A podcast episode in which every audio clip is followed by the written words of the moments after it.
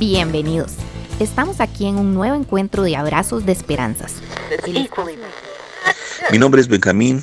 En un principio, cuando sucedió el, el acontecimiento por el cual todos estamos reunidos, un acontecimiento doloroso, trágico, horrible, lo peor que pueda sucedernos. Esto me sucedió ya casi siete años y que me, en un principio, pues yo pensé que era una eternidad. Me encontraba desconsolado en un principio. Todo me parecía muy triste, muy perdido en un espacio donde no podía verme ni siquiera yo. Ansiaba con tanta necesidad. Lo primero, esa necesidad de alguien que me diga, alguien que me dijera, ¿qué sigue después de esto? ¿Qué sigue? Los primeros días recuerdo que este, pues es, el dolor tremendo, ¿no? Ese dolor que siente en, la boca del estómago, en el pecho, cuando, vas a, cuando empiezas a pensar en, en ese proceso, ¿no? Esto no puede ser. Ese proceso de la negación, ese proceso que te encierra a cada momento y a cada instante en tu dolor. Yo debería de poner en ese proceso como, como un denominador el tiempo. El tiempo. Mas, sin embargo, en esos primeros momentos, mi desesperación era por encontrar a alguien que me tomara de la mano y que me dijera, en esos momentos, Benjamín, no pasa nada. Estamos contigo. Sí, sí pasaba, pasaba mucho. Pero encontré esas manos generosas de sus amigos, compañeros de grupo, en el cual donde, donde yo estoy. Me tendieron la mano, me abrieron sus corazones y me dijeron, estamos contigo, Benjamín. Estamos a tu lado. Te comprendemos y amamos tu persona. Pero en fin, se inició ese camino. Lo empecé a visualizar, a sentir. Ese camino escabroso lleno de piedras filosas. ¿Y por qué piedras filosas? Porque tanta culpa que, se genera en, en, la mente de uno. Culpa que, que la mente te dice que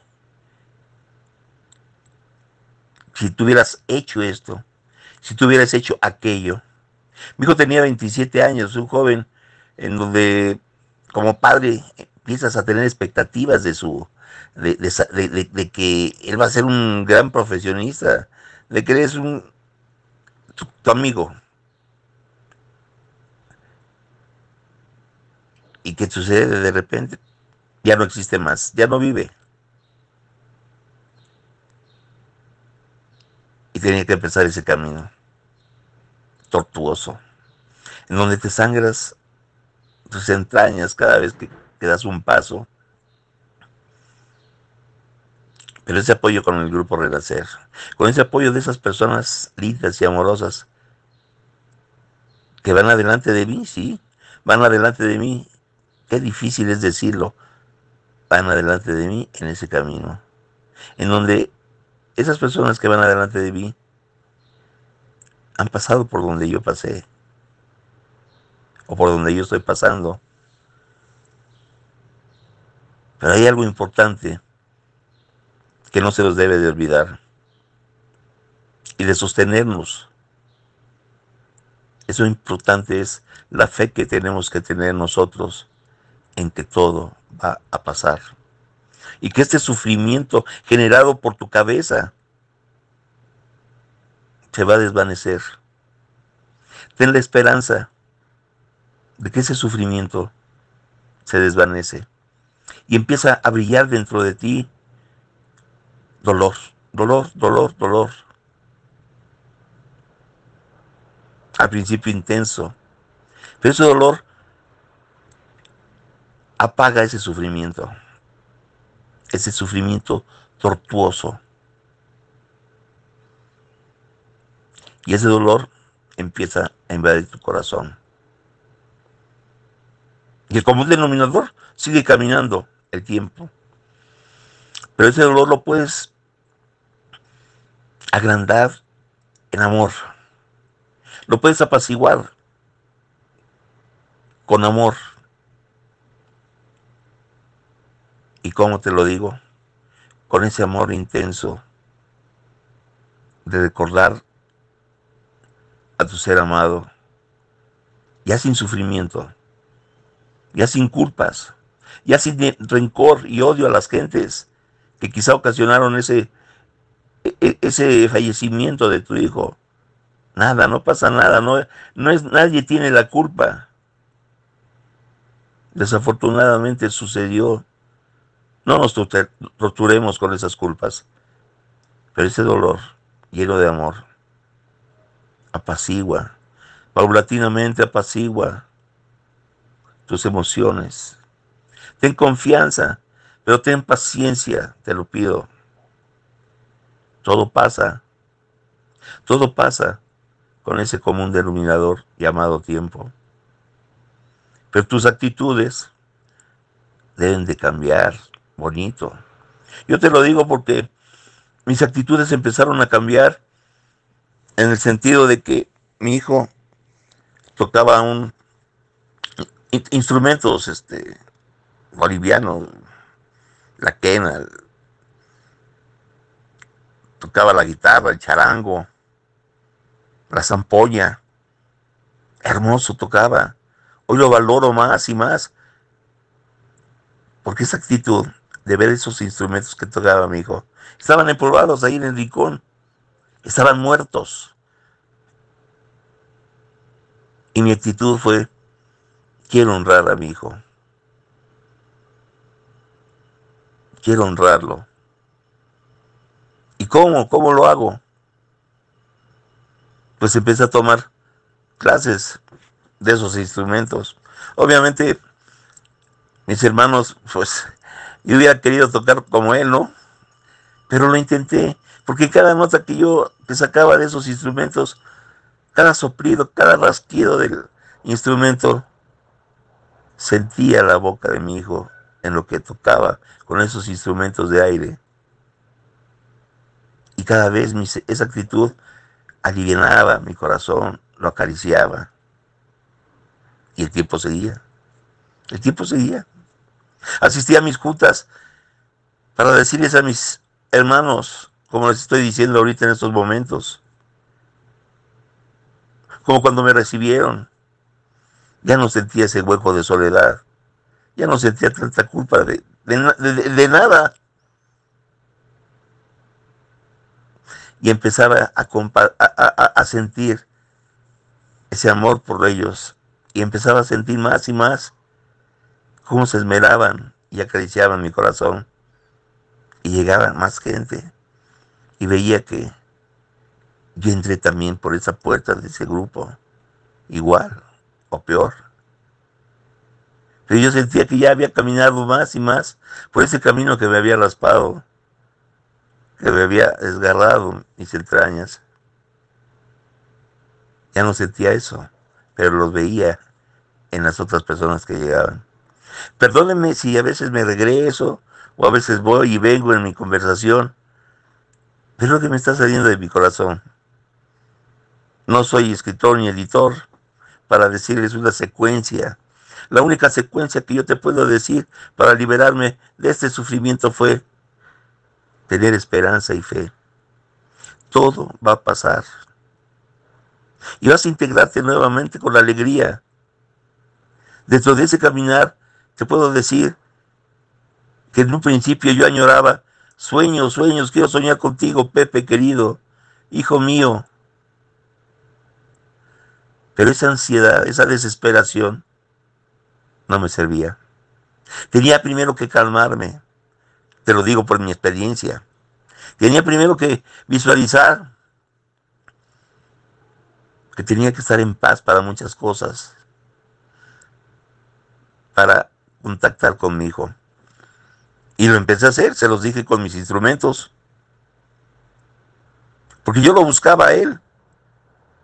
Tuve que estudiar tanatología. Tres años.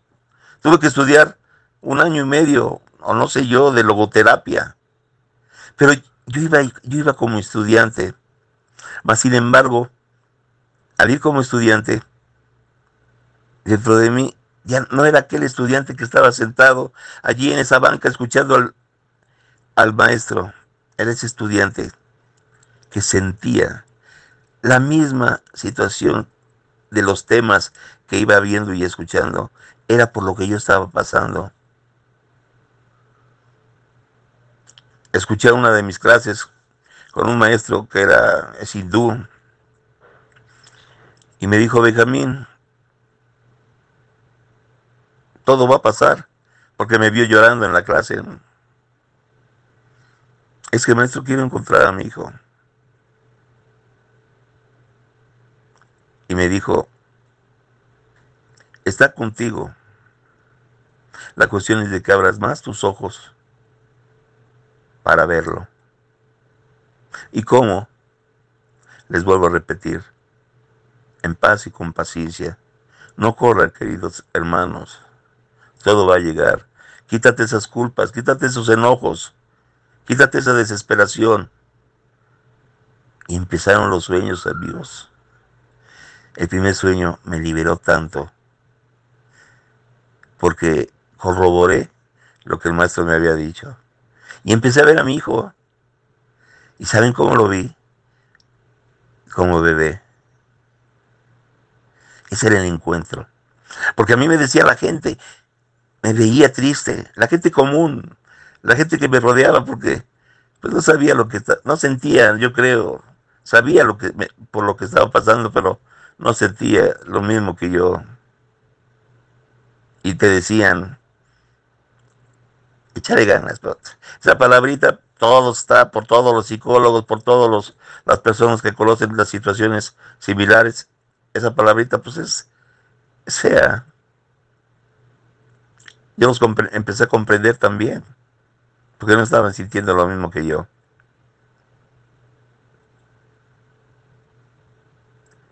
Porque yo decía dentro de mí, échale ganas, pero este, dentro de mí decía, pues pasa por lo mismo, a ver si vas a decirme échale ganas. No comprendía, todas son buenos deseos de toda la gente, pero no comprende porque no estamos en el mismo nivel de dolor.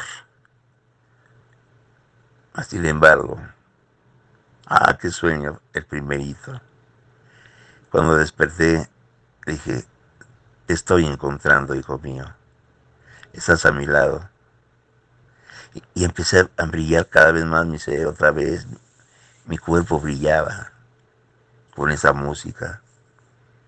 Con esa música que no, no es perfecta porque no soy músico, ¿no? Empecé sentir una liberación de muchas cosas, de pensamientos, de sufrimiento. ¿Qué pasó después? Pasó que caminaba con más libertad en la calle. Ya no venían esos espacios, ese hueco, hueco ese espasmo en, mi, en mi ser, ese, ese hueco que me ahogaba y que después irrumpía en llanto, en un llanto desgarrador. Les he de decir que me, regalaron un perrito en esa situación, porque lo necesitaba, un perrito que me, que me acompañara, un cachorrito, un New York creo que se llama, ¿no? un Yorker, no sé, no sé, pero el perrito es un perrito. Cuando lloraba, en mi, en mi interior, en mi soledad, el perrito empezaba a lamerme los ojos, se desesperaba por subirse a donde yo estaba sentado. Me lamía los ojos y me acompañaba. Y comprendía el amor que Dios tiene para nosotros, todo, ¿eh? los no creyentes o creyentes, para mí en lo particular, pues creo en mi Dios, soy creyente, Jesús, Jehová en el cielo. Nunca lo negué, yo no lo negué. Hay amigos, compañeros que lo negaban, le mentaban la madre y muchas cosas que eso también no cabe decirles porque este el motivo de mi llamado de esta de este comunicación con ustedes por medio de nuestro amigo Manrique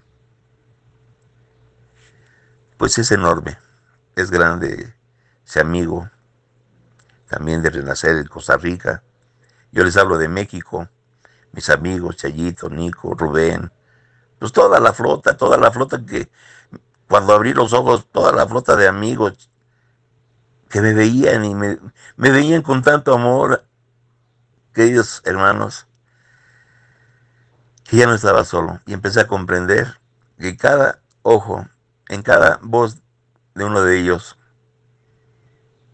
estaba la esperanza. Estaba mi hijo. Y ahora sí comprendí la voz de aquel maestro que me decía, aquí está contigo, lo vas a encontrar, pero abre tus ojos. Y empecé a dejar de llorar con sufrimiento. Ahora lloraba y lo recordaba con tanto amor, porque es sano que llores, es sano, descarga esa emoción. Para eso tenemos los conductos lacrimales, para expresar ese sufrimiento, para expresar esos dolores, del alma. Ábrelos, suéltalos. No pasa nada. La gente te va a ver y va a decir, ¿qué tienes? Pues, estoy llorando de gusto, estoy llorando. Porque no nos entienden hasta que les pasan a ellos las cosas. Porque yo estaba del otro lado. No entendían la forma en que yo lo estaba entendiendo de este lado. Así que, queridos hermanos, yo te pido que tengas paciencia, que te unas con tu ser amado que está en este plano ah, contigo, quien sea, con tus compañeros de grupo. Únete a ellos. Vas a sentirte aliviado. Empieza a hacer cosas que cambien tu actitud para que encuentres ese ser amado que siempre está a tu lado. Que ocupe tu lugar en tu corazón y que brille más tu cuerpo. Tómalo de la mano con todos tus compañeros de grupo y ten fe, ten esperanza en que ese común denominador llamado tiempo, pero no por sí solo, ¿eh? Tienes que cambiar tu actitud para que ese dolor se convierta en un amor inmenso que brille y que empieces tú a, caminar, ya no tan, en ese camino ya no tan difícil con las piedras filosas, sino ya un camino plano, recto, en donde está tu ser amado. No te desesperes, ten esperanza que todo va a pasar. Y va a pasar. Les agradezco que me hayan escuchado, queridos hermanos, y quisiera platicarles más, quisiera aquellos hermanos, compañeros de dolor que empiezan, quisiera tomarlos de la mano, quisiera que sintieran rápidamente todo este proceso y que tengan mucha paz en su corazón, mucha paz. Y va a llegar. Y va a estar tu hijo o tu hija en tu corazón, acompañándote a donde tú vayas. Les pido que me disculpen por lo largo de, todo esto. No es el protagonista así tan exhibicionista, no. Mi voz se me, se me apaga porque tengo emoción, porque mis palabras lleguen a sus corazones y tengan esperanza. Les deseo un día agradable y un caminar lo menos rasposo posible. Muchas gracias por escucharme. Me llamo Benjamín y mi hijo es Pepito. Y está conmigo. Lo he encontrado con un sí a la vida a pesar de todo. Muchas gracias. Hasta luego. Hola, hola. Les damos las gracias por escuchar Abrazos de Esperanzas y los invitamos a escuchar el contenido, los podcasts que tenemos a disposición. Les abrazamos con el corazón, cuídense mucho, saludos.